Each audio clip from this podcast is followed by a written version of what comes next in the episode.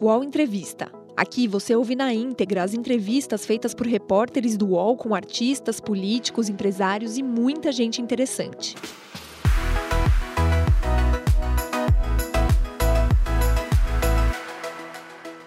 Olá, internautas. Aqui quem fala é o Rodrigo Matos, repórter e colunista do UOL. Olá, amigos do UOL. Quem fala aqui é Léo Burlar.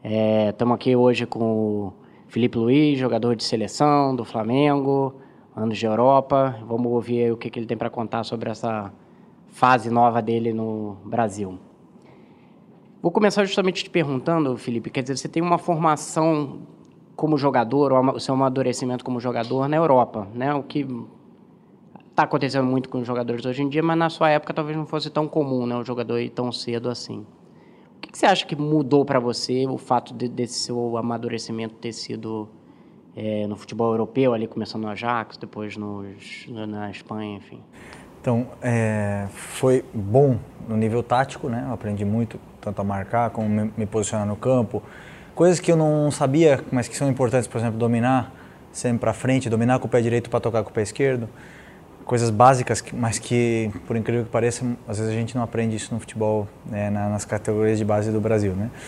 Então, eu aprendi vários detalhes técnicos e táticos, é, mas ao mesmo tempo foi ruim no sentido de ser conhecido no Brasil. Eu não era conhecido, saí muito cedo do Figueirense, até acabei indo para o Mundial Sub-20 e tudo mais, para o Sul-Americano Sub-20 com a seleção, mas é, para o Brasil eu não era um cara conhecido. Então foi muito mais difícil eu ganhar o respeito do, da torcida, do povo brasileiro, é, tá, tendo saído tão cedo e não ter passado por nenhum clube de expressão aqui no Brasil. Porque às vezes o cara faz uma grande temporada no São Paulo, no Corinthians, no Flamengo, sai e sempre vai ser lembrado né, pelo, pelo que o cara fez aqui. Então eu não, não tive isso, né? Então eu tive que conquistar tudo lá, do zero, né? Então foi, nesse sentido também foi difícil, mas, como eu falei, taticamente foi o que me deu, é, me deu essa escola aí talvez um pouco tarde, com 19, mas futebol holandês principalmente eu aprendi muito. Você acha que você de repente apareceu na seleção brasileira e o comentário era: quem é esse cara? Você acha que você sofreu um precon... preconceito, não sei bem se é a palavra, mas assim, faltava para você ter uma camisa pesada? Faltava para você ser alguém antes no Brasil e você agora, tanto tempo depois, parece que está refazendo esse caminho, né? Está vindo agora para ter a sua primeira, já aos 34 anos, a sua primeira experiência num clube gigantesco do seu país? Foi, foi assim, no começo, quando eu fui convocado a primeira vez, é, eu tinha 24 anos, e foi esse sentimento, né? Sentimento de dizer assim, pô, muito questionado, né? O pessoal não, não me conhecia. Eu jogava no La Corunha, pô, como é que esse cara, quem é Felipe, né? Quem é esse Felipe do La Corunha? Ninguém conhecia. Então, falei, pô, tomara que eu tenha a oportunidade de jogar e continue jogando e tal. Mas realmente, o mais difícil era voltar, porque eu uma vez para a seleção, não tem problema, mas voltar a ficar lá, continuar sendo convocado, isso era mais complicado. Então eu sabia também que, além de eu ter que ir bem quando eu estivesse na seleção, eu tinha que estar tá num excelente nível no clube, aparecendo bastante lá no, no futebol espanhol para poder estar é, tá, tá indo para a seleção. E o La Coruña não estava jogando a Liga dos Campeões, né, a Champions, então isso também dificultava mais. Mas, é, conforme foram passando os anos, foram cada vez mais jogadores sendo convocados, por exemplo, da Ucrânia, do Shakhtar, né? muitos jogadores foram convocados, da Rússia. Então foi sendo mais assim normal para o futebol brasileiro ter jogadores europeus é, que jogam na Europa é, em clubes de menor expressão pra, na, na, seleção. Então como isso continua acontecendo e eu continuei crescendo lá na, na Espanha, então com, com o tempo, com muitos jogos e com o passar do tempo eu fui conquistando respeito, mas foi muito muito difícil, né? Porque eu via também gente que vinha convocado do Corinthians, jogava um jogo e todo mundo já queria que fosse titular, né? Então, bom, mas é, como você falou, como você falou, eu fiz a carreira aí o inverso um pouco, né? E agora voltei, mas também eu acredito que pensava, se um dia eu voltar para o Brasil tem que ser num grande momento, né? Não posso voltar quando eu já não estiver bem fisicamente, quando eu estiver me arrastando só por jogar pela experiência. Então, acho que esse foi o momento ideal para voltar. É, Felipe, na primeira resposta que você deu, você me surpreendeu de uma certa forma, porque a gente vê todo jogador indo para a Europa e dizer que evoluiu taticamente, mas você estava falando inclusive de coisas técnicas que você aprendeu lá que não tinha aprendido aqui. Uma característica, por exemplo, que eu vi aqui na sua volta, né, é esse passe que você dá entre as linhas, né, cortando, é que é um acaba sendo uma saída de jogo muito produtiva né, para o time. Também, então, essas coisas técnicas, você entende que lá é, você se desenvolveu mais do que teria aqui. É, e, e, por quê, assim? É, se citar outras coisas além dessa coisa do domínio que você citou, enfim. Sim, por exemplo, né, eu aprendi muito taticamente, como eu falei no Ajax, coisas técnicas, mas, por exemplo, eu não aprendi a, não aprendi a marcar lá na, na Holanda. Né? Lá eu não aprendi a marcar. Eu jogava de meia no Brasil, nas categorias de base, e como lateral a minha função quando eu jogava aqui no, no Figueirense era atacar e defender já como, como pudesse. Né? Então, eu vi que eu não, não jogava, não tinha continuidade, mas, por exemplo, é, detalhes, né? Eu, depois o Lotina me ensinou a defender no La ele me ensinou todos os detalhes. Quando, a bola, quando vira o jogo, é, tá no domínio do, do adversário, está bem perto, se ele errar o domínio já rouba a bola, é, perfilar o corpo quando o cara está vindo para cima e ficar de um, de um, jeito ou de outro, quando, quando a bola é lançada nas costas, nunca correr de lado, nunca correr de costas, sempre correr olhando para a bola. Então, vários detalhes técnicos na hora de defender que eu aprendi lá no, no La Coruña, que eu nunca aprendi no Brasil. E os, esses domínios, por exemplo, assim, que lá na, na, na Holanda, você sempre tem que dar a bola, dominar com o pé e tocar com o outro já para ganhar tempo, né? O Simeone já me ensinou uma coisa diferente, que foi dominar sempre para frente. Lá na, na, Holanda também ele, eles faziam isso, mas ele sempre fala assim, ganha tempo, domina sempre a bola já levando para frente, já ganha velocidade no jogo. E onde eu aprendi também muito a jogar esses passes, como você falou, é buscar soluções, né? Então, é, lá no Atlético a gente ele não gostava que eu jogasse para trás, pro, nem eu não podia jogar para o Godinho nem para o goleiro. Então, eu era obrigado a achar soluções dentro do campo. E às vezes, como a gente jogava em função do adversário, ele não colocava às vezes ninguém por fora, não colocava nenhum, nenhum ponta, sempre ficava por dentro. Então, eu sempre tinha que achar soluções por dentro e você vai vendo que vai dando certo, vai evoluindo. É, depois ele mostrava vídeos né, desses lances e aí fazemos jogada em cima desses passes e acaba, acaba sendo uma rotina, né? Mas uma característica, mas tudo, cada treinador vai te ensinando uma coisa é, que eu acho que faz a diferença, né? Às vezes eu vejo muito jogador já dominando para trás ou já dominando é, com a intenção de jogar para trás, mas a, o futebol exige que seja jogado para frente, que a gente tenha a primeiro, o primeiro objetivo é ser vertical, é, que, quebrar a linha de passe, é driblar, é ir em direção ao gol e se não der, então sim jogar para trás. O Felipe, em cima disso que você falou, semana passada eu falei com o Gerson e ele disse que chegou na Itália, ele se deparou com um mundo do futebol que ele nunca tinha achado que existisse. Né? Teve que aprender centenas de coisas que, ele, que nunca tinham passado pelo dia a dia dele. Minha pergunta, então, é em cima disso. É, você acha que a nossa formação é, é muito falha? Porque você acabou de falar também que chegou lá e, e se deparou com uma realidade de coisas que você nunca tinha que. Nunca, nunca te pediram para fazer, nunca te pediram para aprender, nunca tentaram te ensinar.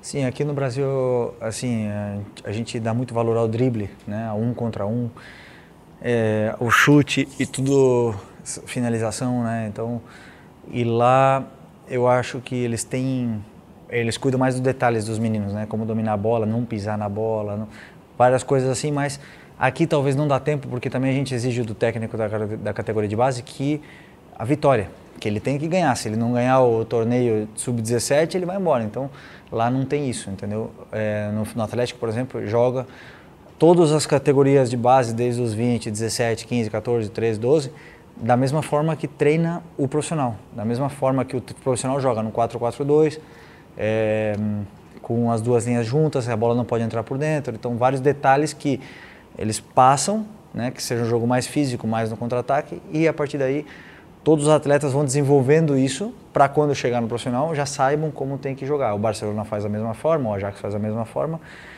Isso é preparar um, é, um, um atleta para quando ele chegar no profissional, ele já sabe onde vão estar as linhas de passe dele, onde ele vai poder jogar, como ele vai jogar, porque ele já aprendeu na, na base. Então, é, às vezes gente, eles deixam as vitórias de lado para poder ensinar. Vou querer que você compare um pouco os técnicos que você teve na Europa com o que você tem visto aqui com Jesus, porque assim os dois técnicos talvez sejam mais conhecidos que, que, que te dirigiram, que são o, o Simeone e o Mourinho, tem essa característica de marcar mais atrás e, e sair forte no contra-ataque. Os próprios clubes têm um pouco essa cara, embora o Atlético joga, jogasse de forma diferente contra outros adversários, né? E aqui o Jesus joga né, com a linha muito alta, pressionando lá na frente e tal. Como é que você vê a diferença entre os, esses técnicos que você teve na carreira e do que, que eles te pedem, enfim? Então, muitos treinadores, é, todos os treinadores têm uma forma muito diferente de trabalhar, que eu tive, todos eles. É, um, o Simeone realmente ele preza muito a defesa, que correr, não correr risco, que não tenha erros defensivos, que o time se adapte, possa se adaptar em todos os tipos de situações do ataque adversário.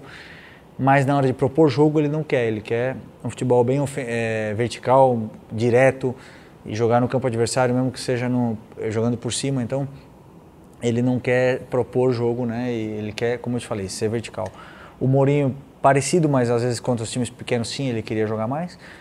E o, o, Jesus é muito parecido no sentido com o que o Tite faz, né? Com a linha alta, sempre tirando a linha, depois propondo o jogo e, e sempre com essa estabilidade. Quando o time joga pela direita, que o time na, todo mundo esteja bem é, posicionado, não, não dá chance para contra-ataques. Isso aí eu acho que é básico, né? Para um time que joga com a bola, mas por incrível que pareça, não são to, todos os técnicos que fazem. E a gente e também tem uma maneira é, fácil que, que, seja que eu acho que é fácil de captar a mensagem dele, né? Porque são muitas horas e muitas repetições e tudo mais e você acaba entendendo fácil.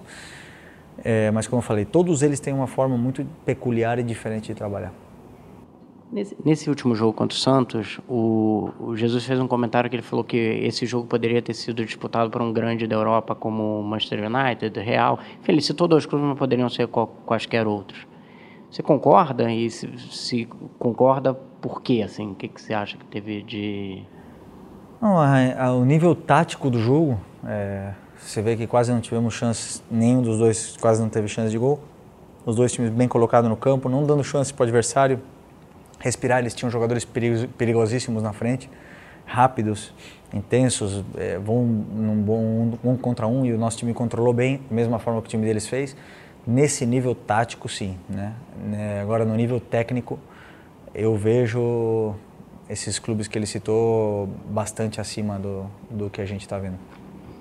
Também em cima de uma declaração de pouco tempo do treinador, ele causou um rebuliço quando ele falou que o Flamengo ganharia com sobra o Campeonato Português e brigaria ali em sexto, sétimo na Premier League como um cara que jogou a Premier League, como é que você vê essa, essa possível realidade? Então, o Flamengo hoje, hoje sim, né? Porque eh, temos um time que sabe como jogar, tem uma maneira é, clara, clara de, de, de é, como é que eu falo, um sistema de jogo claro. Todo mundo sabe como se posicionar no campo. A gente tem as ideias claras. Não tem ninguém fazendo uma coisa que não deva fazer. Está todo mundo na sua posição, fazendo o que tem que fazer. Então o jogo ficou claro e fácil. nessa forma que a gente está jogando hoje, poderíamos sim competir, porque o grupo tem muita qualidade, obviamente.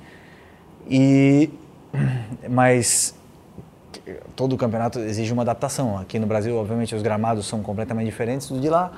Lá é muito mais físico que aqui, o, o campeonato inglês, principalmente muito mais intenso, muito mais intenso. Então, seria uma forma adaptação, né? Todos os jogadores aqui jogaram em clubes diferentes, se adaptaram às, situações do clube, que teria que acontecer isso lá, mas com certeza eu também vejo da mesma forma que ele falou, mas como eu te falei, com adaptação.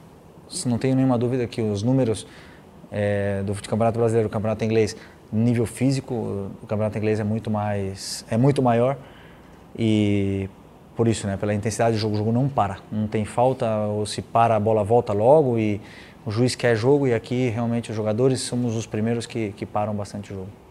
Então, eu ia perguntar por que dessa diferença? Porque você, por exemplo, citou uma, uma vez a questão do gramado, que eu acho que é uma questão, né? Você citou do Maracanã, que, que existe um problema, mas é um problema, eu acho que em todos os gramados no Brasil. Quais são os outros aspectos do futebol brasileiro que você acha que impedem que você que se tenha um jogo intenso e, e, e forte como é esse praticado na Premier League principalmente? Por exemplo, é, como eu te falei, primeiro o gramado, isso sem dúvida, porque o gramado não é que o gramado é ruim ou bom, é o tipo da grama, faz com que a bola seja mais lenta, seca rápido, é, a bola não vai com a mesma velocidade que vai o gramado da Europa ou o gramado do Corinthians ou do Beira-Rio, que foram até agora os que eu vi que são iguais aos da Europa. Esse é o primeiro ponto. Segundo, por exemplo, cai um jogador, entra a maca. Na Inglaterra não entra a maca. Não entra a maca. Então, você perde ali dois minutos com a maca entrando, tirando o jogador de campo, para ele sair da maca, levantar e voltar. Então lá, se você saiu e você voltou, a torcida, tua própria torcida vai te vaiar. Então, é, todo mundo quer jogar, todo mundo quer que a bola esteja em jogo. Tanto é que só tem uma bola no campeonato, no, no, no jogo. Os gandulas não têm bola na mão, a bola A arbitragem vai... faz diferença, o estilo de arbitragem. Também deixa o jogo rolar mais. Uma coisa que me surpreendeu, gostei, estou gostando muito dos árbitros brasileiros.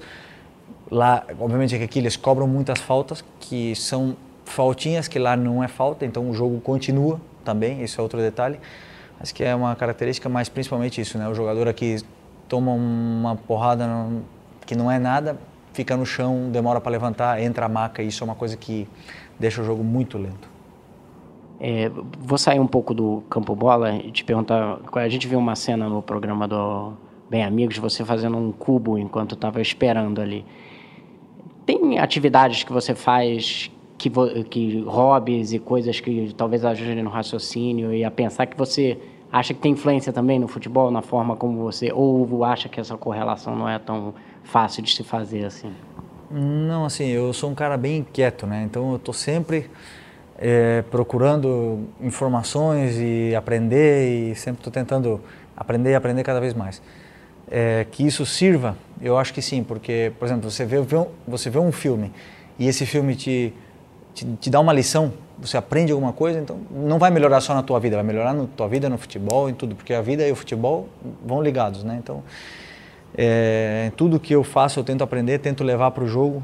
Né? Gosto de ler muitos livros para também aprender a, a, me entender, entender o que eu que eu estou pensando no jogo, como fazer a minha mente estar tá sempre positiva no jogo, está sempre melhorando. Mas é uma maneira que eu sou assim, não é porque não é porque eu quero ser melhor jogador, não por nada, senão que eu sou assim desde pequeno, inquieto. Entendeu? Felipe, quando você decide vir para o Flamengo, ou quando você decide sair de um país para ir para o outro, isso envolve esposa, criança, tua vida, né? É, dessa vez eu imagino que para eles talvez tenha sido uma mudança até um pouco mais radical, né? Porque você está mudando de continente, está mudando de clima absur absurdamente. Como é que como é que é encaixar isso tudo na sua vida e você também tem que tem sua rotina, tem treino, tem viagem, tem a cobrança, é como é que isso é pensado dentro de casa, quando você recebe uma proposta dessa e senta com todo mundo? E como é que está sendo né, para as crianças que são alfabetizadas em espanhol e tal? Como é que é o tamanho desse desafio também, que as pessoas não, não, não se ligam muito nesse lado fora, né? Então, aí nesse caso eu tive muita, muita sorte né, com a minha esposa, que ela desde o começo, ela falou, vamos para onde você quiser ir. Eu, a gente vai para onde você quiser ir. Né? Agora, claro que a opinião dela conta muito, né? Então eu sempre perguntava, entre esse e esse, qual tu prefere? Esse. Entre esse lugar e esse lugar, ela onde tu onde onde queiras, né? Eu falar, onde você quiser. Que que daí eu eu para mim entre esses dois, ela falava, para esses dois eu tanto faz. Não gosto nenhum dos dois. Então eu iria onde tu quiser que tu, tu acha que tu vai ser o mais feliz. Então a gente sempre ia colocando esses pontos, esses aspectos. E aí quando veio realmente a oferta do Flamengo começou a se concretar um pouco mais e a gente começou a, a chegar mais num acordo, Daí ela já começou a levar mais a sério também, já começou a, a ver colégio e tudo mais, coisas que preocupam. Mas é, desde o começo ela deixou bem na minha mão, mas sempre, quando eu falei que era a possibilidade de vir para o Brasil, para o Flamengo, ela foi a que mais me apoiou nessa decisão. Ela colocou isso aí até mais, mais do que outros clubes da Europa, dizendo: lá no Brasil você não vai ser mais um, você vai ser um cara importante dentro do clube, você vai poder fazer história. E talvez num outro clube, numa outra oferta, então eu seria mais um desse clube. Então isso que ela sempre deixou claro e, e a gente escuta, né? A mulher é com certeza a esposa, a gente é a que mais conhece porque está todo dia com nós. Né? Voltando àquela pergunta anterior, que, que tipo de coisa você gosta de ler? É, o que, que você procura? Quais são os assuntos que te interessam? Tudo, tudo. Leio tudo, né? mas desde astronomia, é, não, não sou muito ligado à política, por exemplo, não gosto, mas os, tudo que tiver é, leis, advogados, medicina, gosto muito de ler livros de medicina, de anatomia, tudo, tudo que tiver. Ficção Até, nem, nem tanto. Ficção então. sim também. também. Adoro, adoro também ficção. Aí, só que aí, por exemplo, mais filmes, né? Também. Cita coisas que você leu recentemente, assim. Aí o livro que o Diego Ribas me deu de presente no meu aniversário, que foi Jogo Interior do Tenista, do tênis, Jogo Interior do Tênis, uma coisa assim, que diz ajuda a entender um pouco também a nossa mente, né, no jogo, né, que às vezes acontece. Um livro bom, eu indico bastante. É, vou voltar então até um pouco atrás do que a gente estava falando. É, o, o Klopp, há uns anos, é, a declaração dele é atual, mas eu acho que era se referindo a uma época bem distante da Alemanha, distante que eu estou falando 10, 15 anos. No futebol, atualmente, 10, 15 anos virou muito tempo. Mas ele citava que, o, que um problema na época da evolução da Alemanha era o, o debate muito raso que é da imprensa, mas é que também envolve, acaba envolvendo jogadores e, e técnicos, enfim. E era muito uma coisa, perdeu, não teve vontade, e aí se discutia pouco tecnicamente o, as coisas e, e isso travava o desenvolvimento do futebol alemão, que claramente é algo que eles conseguiram se superar.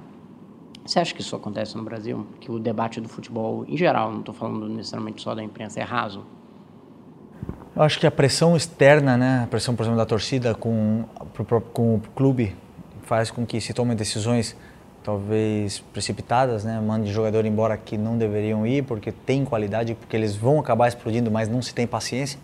Com o técnico também e com a imprensa, talvez os, com, os, com os árbitros, entendeu? Faz, faz com que é, a imprensa faz a central do apito e analisa um jogo do juiz e acabam forçando talvez uma situação, sempre jogando a torcida e os próprios jogadores contra os árbitros. E eu acho que o árbitro tem que passar desapercebido no jogo. Quanto menos se falar do, do juiz, melhor. E então, aqui na, no Brasil, por exemplo, eu já vi várias declarações de jogadores eh, sentando mesmo a porrada no juiz. Na Inglaterra, por exemplo, é proibido. Se você falar mal do árbitro, você é suspenso 3 a 8 jogos. Então, é uma coisa que a gente tem que, eu acho assim, né, que deveria tentar melhorar essa cultura, né, de que o futebol é um jogo, é um esporte, que todo mundo está ali para fazer o seu melhor, mesmo a torcida cobrando, exigindo e, e temos que tentar acabar com isso de pichar muro, de quebrar carro, isso aí não tem que existir mais.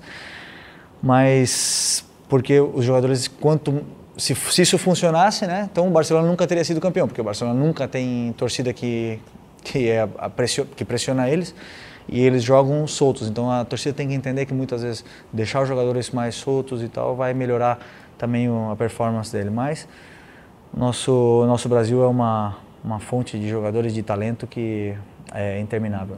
O que, que você sugeriria assim para a evolução desse debate? Você, você citou essa questão do policiamento no árbitro, achei interessante. Enfim, pergunta livre. O que, você sugeriria é, para que esse debate ficasse mais rico, mais. Não, eu acho que a gente tem que deixar o juiz fazer o trabalho dele, né? Sobre esse tema dos juízes, do, dos árbitros.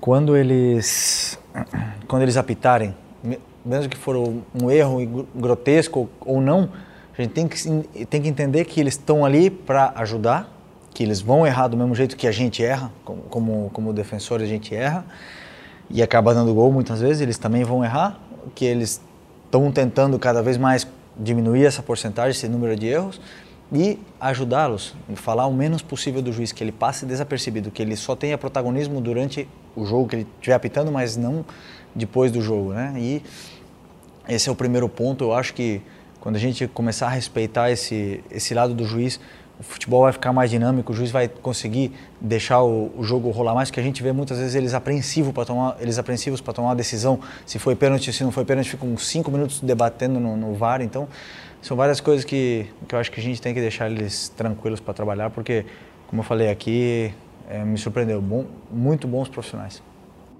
É, outra comparação que talvez seja meio inevitável, você jogava com a torcida do Atlético de Madrid, que não é o perfil talvez da torcida europeia mais fria. Pelo contrário, uma torcida extremamente eh, participativa, empolgada, enfim. Você ouve a torcida no estádio muito forte, né? Talvez na Espanha seja mais inflamada, né? Como que você sente a, diferença da relação do torcedor de lá com o daqui?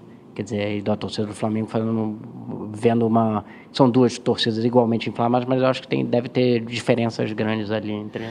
Então, no caso da torcida do, do Flamengo, do Atlético, é, no Caldeirão, no estádio antigo, alguns jogos era o estádio inteiro que pulava e cantava e aplaudia. Alguns jogos, jogos importantes na Champions, jogos importantes assim que, que realmente a gente sentia esse calor.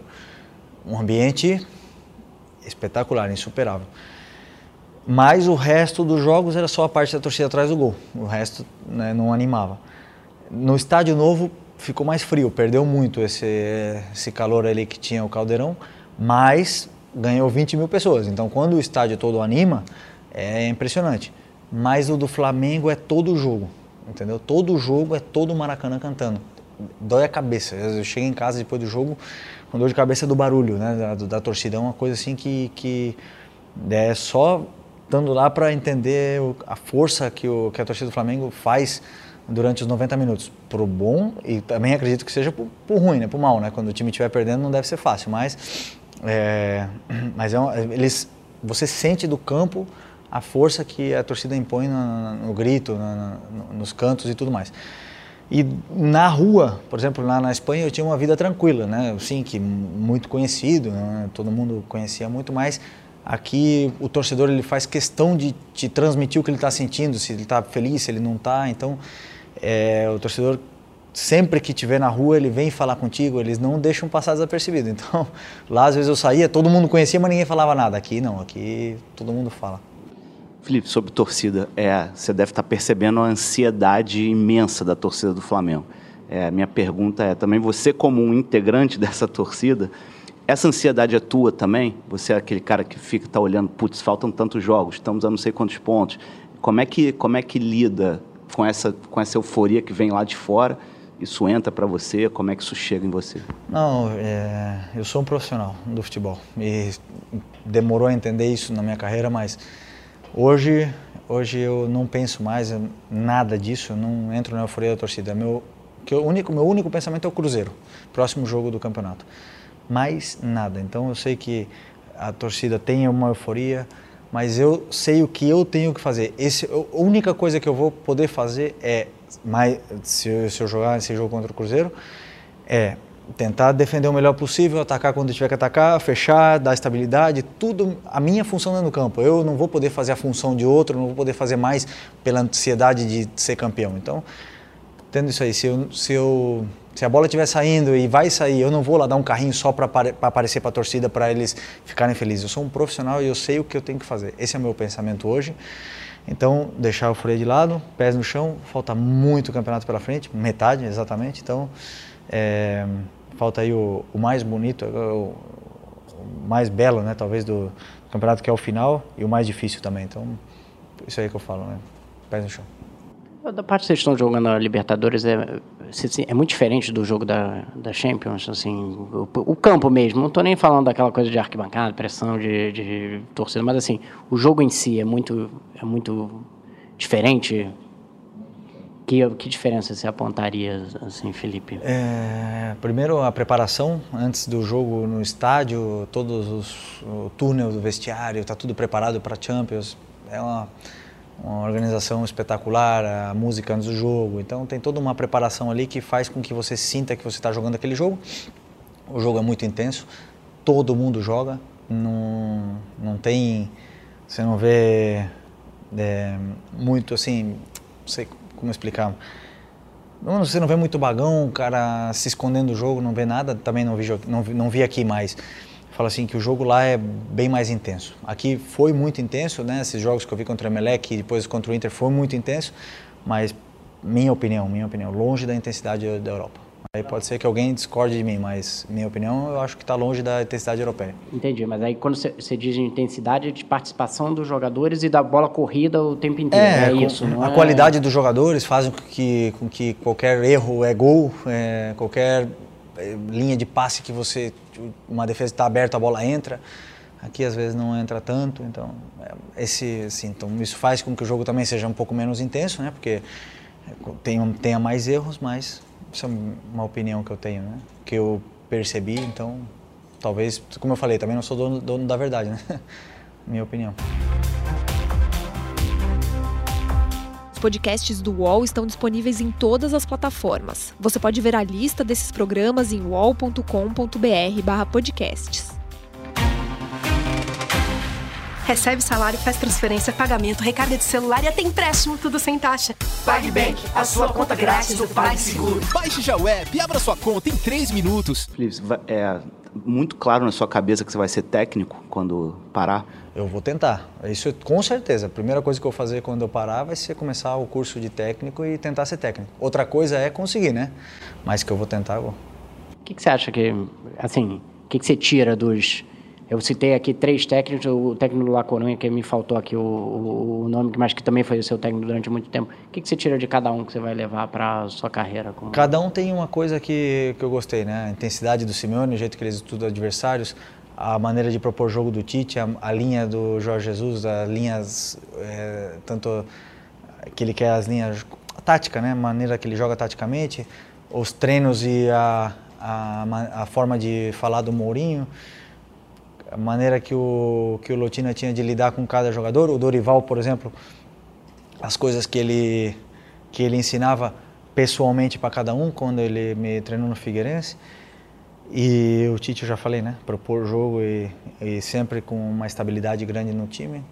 Tudo, cada um tem a sua coisa, né? seus, seus pontos. Então, Tomara que eu possa juntar todos aí. Você não sabe ainda que tipo de treinador você vai ser. Se vai ser um cara que vai mandar o seu time jogar na pressão na linha alta ou se vai estacionar o ônibus, como falam. Não, aí, por exemplo, né, depende do time que eu estiver treinando. Né? Eu, eu vejo muito hoje em dia no futebol, esse treinador tem um estilo claro, uma forma clara, é um conceito. Mas aí o cara pega um time que taticamente, que tecnicamente é horrível, e, não, né, e o cara ainda assim quer impor as ideias e sair jogando eu não concordo, né? Acho que o cara tem que entender, o, o treinador tem que entender que você precisa de peças específicas para para esse conceito, para propor jogo. Então, eu acho que a minha forma de ser vai ser, vai ser analisar o time que eu tenho na mão e a partir daí fazer o tirar o melhor rendimento deles e, e fazer o melhor melhor tática e tudo para eles poderem ganhar o máximo de jogos que é o importante. A, a, seleção, Felipe, essa última convocação se ficou fora, eu, eu não, talvez tenha sido porque o Tite não só queria convocar um, né, do, por time, ainda não está muito claro qual é o negócio. Mas como é que você está pensando isso até o Qatar e, enfim, é, ainda é um projeto porque você teve uma coisa de, de, seleção muito de altos e baixos, né? Veio, aí depois ficou fora do, do 2014, e 2010 você estava contundido, né? E aí voltou em 2018 e, e Provavelmente o Marcelo talvez não deve estar, né? Não sei se eu, mas como é que você está pensando sua carreira aí na seleção? Não, eu é, nunca vou me retirar da seleção. A seleção vai ter que me retirar. Eu não, não vou nunca dizer que não. Eu quero ir sempre e eu jogo meu, sempre é por desafios. É desafio de vir para o Flamengo em vez de ir para um país é, só por dinheiro. Então, desafios, desafios difíceis. A seleção é um deles. Eu estou no Flamengo também porque eu quero continuar é, estando num alto nível e quero continuar indo convocado para sendo convocado para a seleção. Antes dessa convocação, gente, eu conversei com o Tite, a gente conversou. E obviamente que ele tem que testar é, outros meninos, ele tem que é, mudar e tudo mais. Eu entendo, mas vou sempre estar disponível se o dia que ele precisar, o dia que ele quiser, vou tentar estar no meu melhor possível para poder estar nesse grupo aí que, que é muito difícil e cada vez está mais complicado entrar. Felipe, você concorda com a afirmação de que a seleção brasileira perdeu muito terreno, especialmente para seleções europeias que talvez nunca tenham tido grande projeção, vide a Copa do Mundo, né, que o Brasil acabou perdendo para a Bélgica, que é um país ali do segundo escalão do futebol europeu, que tem uma geração bacana, mas que nunca fez grandes campanhas. Você concorda com a afirmação que o Brasil perdeu muito terreno? Não, não concordo. Foi um jogo, um jogo né, que o Brasil perdeu. Não foram oito jogos contra a Bélgica, Espanha, França, Alemanha. Não. É um jogo. Então não, não podemos tirar a conclusão de um jogo, né? Que deu errado, foi um gol contra, foi um gol ali e tal, que a gente não conseguiu remar mais. Nós colocamos eles para defender dentro da área deles. Nosso time jogou muita bola esse jogo. E, como eu falei, foram dois gols que acabaram eliminando a gente. O Brasil tá, tem talento, tem um grande treinador, tem técnica, tem tática, tem tudo possível para poder é, ter o maior número de, de chances de ganhar. Outra coisa é que né? Depois chegando uma hora dessa, não é fácil, né? Às vezes acontecem coisas que você não você acaba não ganhando, mas que hoje eu, eu acredito que o Brasil, ah, o ranking diz, né? O Brasil está em segundo, se eu não me engano, segundo. É, sempre quando fica meio longe da Copa do Mundo a gente perde, perde um pouco da perspectiva do, do hum. que está no. Mas pois é, está por aí, então a gente tem que tem que confiar que o Brasil é hoje a maior fábrica de, de talentos do mundo. Agora, olhando assim, botando o Brasil nesse contexto, mas o Brasil e a, é, a América do Sul em relação à Europa, a gente viu nas últimas Copas do Mundo um domínio europeu, né? Em relação. Você acha que é ocasional? Quer dizer, porque já são aí quatro Copas, né? É... a Argentina foi a final em 2014. E o Brasil na semi, né? Isso, em 2014, exatamente. Você acha que é ocasional ou é um, uma tendência do que está acontecendo? Não, é, obviamente que Brasil e Argentina é, são seleções que podem é, competir perfeitamente hoje em dia. O Uruguai também chegou, acho que em 2010, não foi na semifinal? Sim, 2010, é, exatamente, contra isso, a Holanda, né? Acabou é. caindo fora contra a Holanda. Mas o Brasil, o Brasil vai ganhar, vai voltar a ganhar uma Copa. É difícil, é cada quatro anos. Então, é, depende também da geração que venha. A Itália, se você for ver, também desde 2006 que não chega, né? Na, no lugar no Brasil ganhou 2002, Itália 2006, não foi? Depois nem em 2010, nem em 2014, nem em 2018 a Itália não chegou. Então não é fácil manter sempre lá em cima.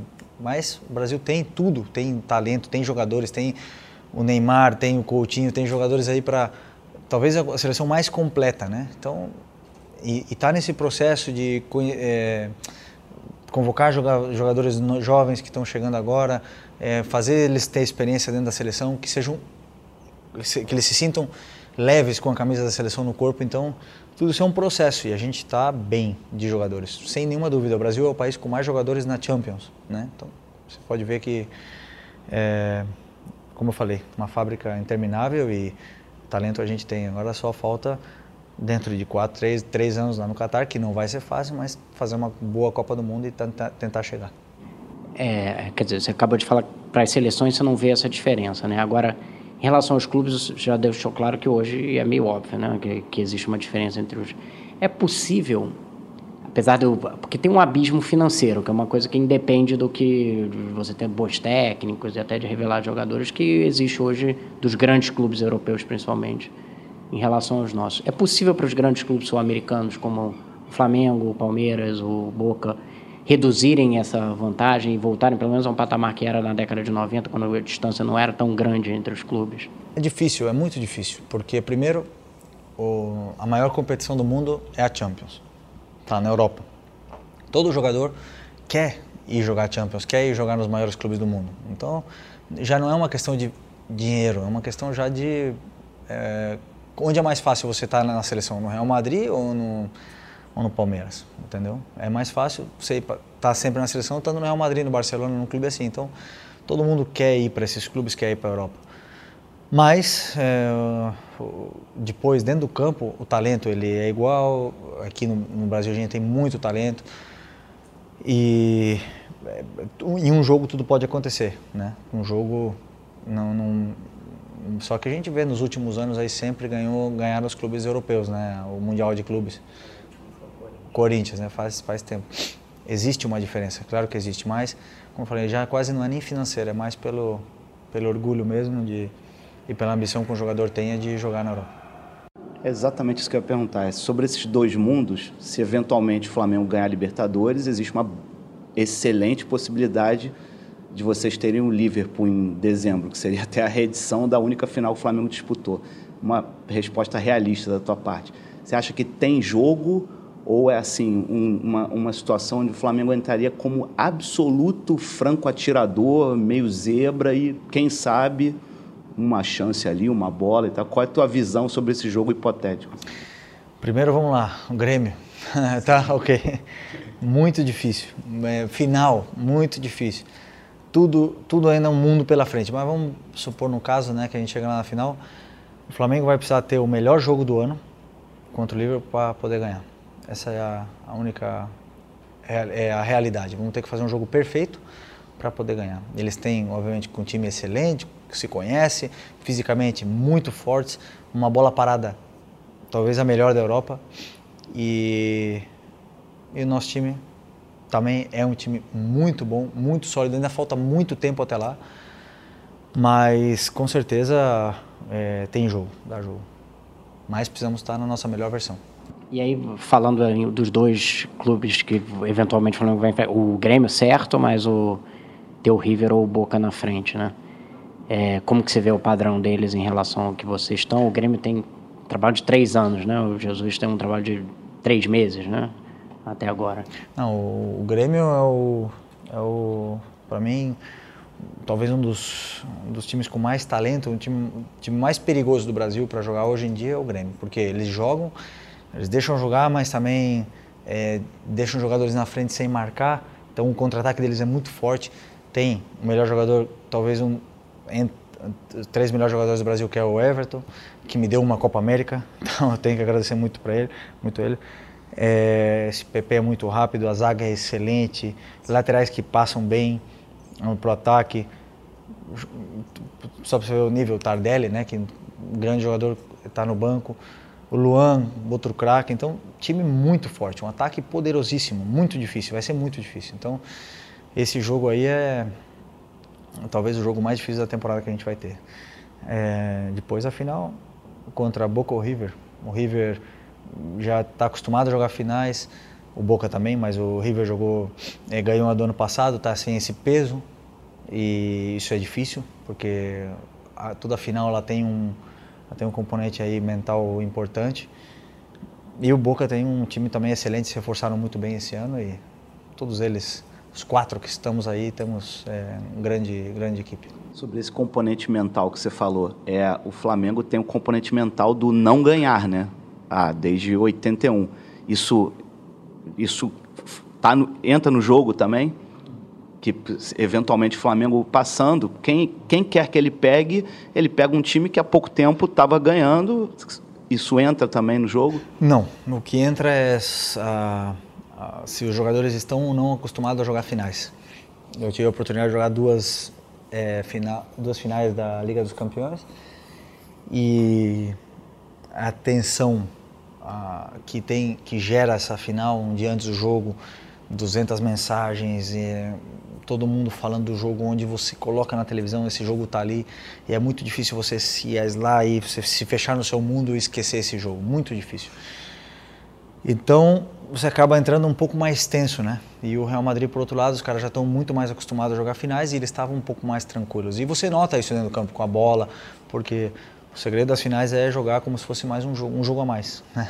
E então isso isso aí. Essa sua percepção é oposta dos torcedores, né? É a oposta dos torcedores. Porque é, eles final dizem que, que a final você tem que jogar de uma forma diferente. É, né? e talvez quem não está acostumado pensa isso quando chega numa final, mas é justo ao contrário, porque quanto mais tenso você está, menos você vai estar solto para realizar o que você tem que fazer. Porque no final das contas você tem que fazer a mesma coisa que você faz em todos os outros jogos, um lateral. Defender bem e atacar quando precisa atacar. Ponto. Então é uma coisa que, né, essa euforia do torcedor e de todo mundo, da família principalmente, é uma coisa que a gente tem que deixar, tentar deixar de lado, mas como eu falei, falta muito ainda. O, o, fato de ser um jogo único muda do, do que muda. São eu, dois jogos assim. Eu acho muito melhor ser um jogo só. Afinal, acho que aumenta muito mais o glamour, né? Um jogo tá lá, o troféu quem ganhar ganhou, acabou. Você sabe que teve bastante resistência aqui na dos torcedores da América do Sul, né? Porque tirava a coisa de você ter o jogo no estádio próprio no, na decisão, né? Que é uma coisa habitual aqui na Libertadores. É, mas eu acho que não é justo, né? É, um time decide em casa o segundo jogo, então é melhor um jogo campo neutro e é, afinal que ganhou melhor. É, vou voltar um pouco para esse estilo que eu comentei contigo antes daqui da, da entrevista, que assim a gente vê jogador que vai para a seleção, vira um cara glamouroso, enfim, tem essas coisas. E na, eu acho que na, na, Europa era até notado que você era, continuava sendo aquele garoto que chegou na Europa com a camisa de. É, como é que é isso para você? É, tipo, você prefere assistir uma coisa mais simples e tal? Não, não, tem, não gosta muito desse glamour de, de ser jogador? Você falou para que lá você conseguia sair quase anô, não anônimo, mas sem as pessoas te incomodarem. Como é que é na sua vida? Assim? Ah, eu sou um cara bem simples, né? então é, o glamour não me pega, né? Mas eu tento sempre fazer a minha vida normal, entendeu? Com a minha família, eu, com meus filhos, continuar a minha vida, mesmo que as pessoas vão é, é, me, me parem o que for, eu tento continuar como se eu fosse um desconhecido no mundo, porque senão você acaba não saindo de casa, né? Então eu também não, não, não gosto, não, não, me importo com carros, não me importo com roupa. O que eu gosto? Gosto de ficar com a minha família, vendo filmes, é, não sei, vendo jogos de futebol e fazendo o que eu gosto, vendo tênis, jogando tênis ou o que for. Então, afinal, no final, acho que nas coisas da vida a gente vai sempre por, pelo lado que a gente mais gosta, né? E eu gosto isso da, da qualidade do tempo, né, que você tem quando eu tenho tempo com a minha família, pois tentar é, tentar espremer esse tempo o máximo possível para ser de qualidade, não estar tá lá é, pensando no carro que eu vou comprar ou na roupa. Então eu penso assim e até tento deixar o celular de lado. E quais prazeres que você trouxe da Europa, assim que você é, adquiriu lá como como cidadão, né? É, eu acho que você chegou a falar em algum programa, não posso estar enganado, que você adora vinho, tem interesse pelo assunto também que, que, que, que tipo de prazeres que você trouxe e, e, e, e, segue aqui com essa... Acho que todo mundo depois, quando vai ficando mais velho, a gente vai gostando de ir em restaurantes, provar coisas novas. Eu acho que é isso aí. O que eu mais gosto hoje é, é conhecer gastronomias diferentes, provar. Talvez foi o maior vício que eu trouxe da Europa, né? Isso, o vinho também, mas também não entendo tanto assim, porque não posso, não pode tomar tanto, né? Então mas eu gosto. Isso realmente gostei. A gente falou agora do, da sua vida já madura, eu vou voltar lá atrás. Embora você diga que hoje você é profissional, é, você colocou essa coisa de, da sua família ser Flamengo, né, em Jaraguá e tal. E Santa Catarina não é bem um estado que tem, tem uma presença rubro-negra, mas não chega a ser tão marcante, talvez, quanto outros estados do Brasil. Como é que se deu esse, essa coisa deles serem Flamengo, enfim, e, do, e do, dessa relação que você teve, que era distante né, com, com o clube quando você era pequeno?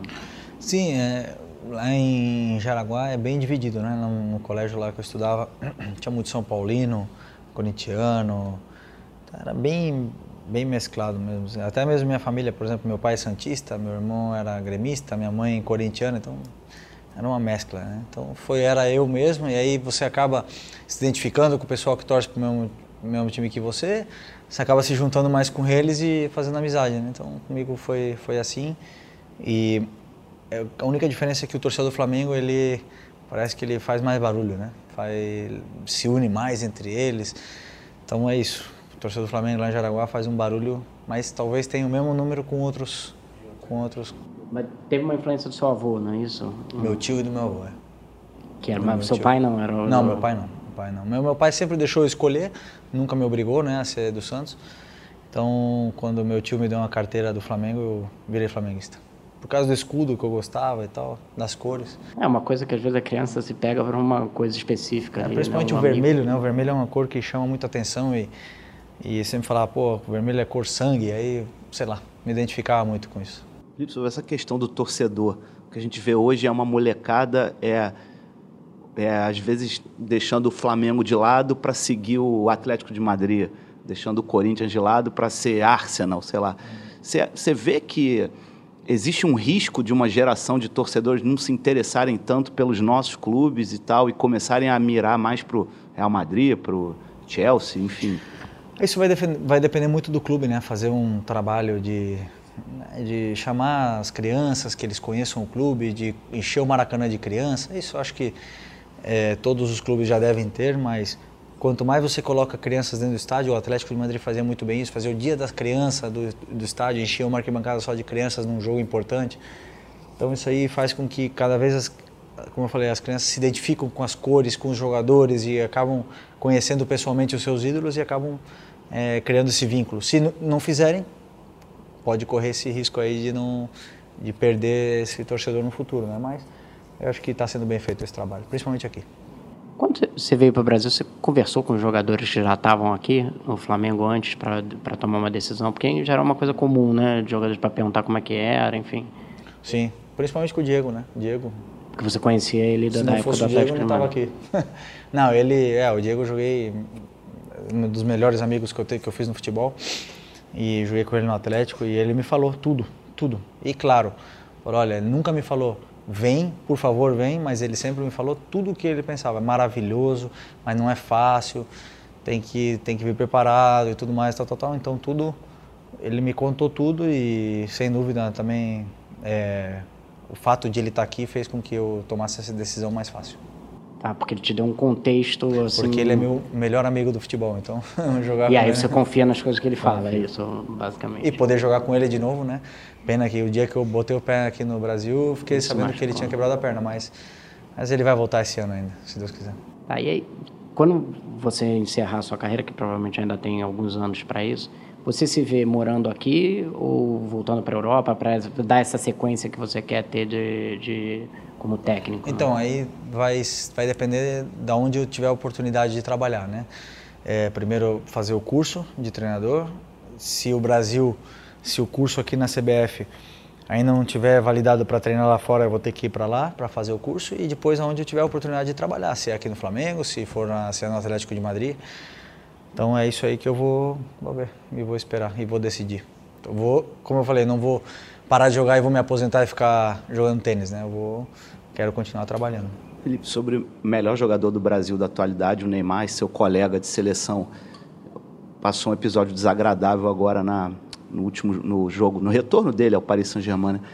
Como é que você vê, eu sei que é uma, uma questão pessoal dele, mas você como colega de profissão e amigo de seleção, como é que você vê essas tomadas de decisões recentes dele e como é que deve ser para o cara sobreviver, digamos, num ambiente desse, assim, de hostilidade, de... Parece que os caras não querem o cara lá, né? E foi um, foi um episódio pesado no, no sábado, foi sábado ou domingo agora. Sim, é, eu, eu passei por uma situação muito, claro, muito menos mediática, né, mas com La Coruña, quando eu quis ir para o Barcelona. Mas afinal, no final das contas, quando a janela fecha, você fica lá e você joga e a torcida está vendo que você está dando tudo pelo seu, pelo, pelos seus companheiros, pelo seu clube. E do jeito que ele estava jogando e ainda fez gol, é, vai passar rápido, né? Não é agradável, é difícil, mas mas sempre que os companheiros entendam que ele é um cara muito importante para eles, que ele vai ser um cara que vai ajudar e a torcida também vai entender isso, é, ele vai ter uma grande temporada. A gente, a gente precisa, o Brasil precisa do Neymar feliz. Isso é muito importante para a gente. Isso depende muito mais dele do que de, do resto, mas é, ele está no caminho, né? Pra, porque assim, também a lesão que ele teve ano passado prejudicou bastante, mas sem dúvida ele, ele quando ele está bem, ele é imparável.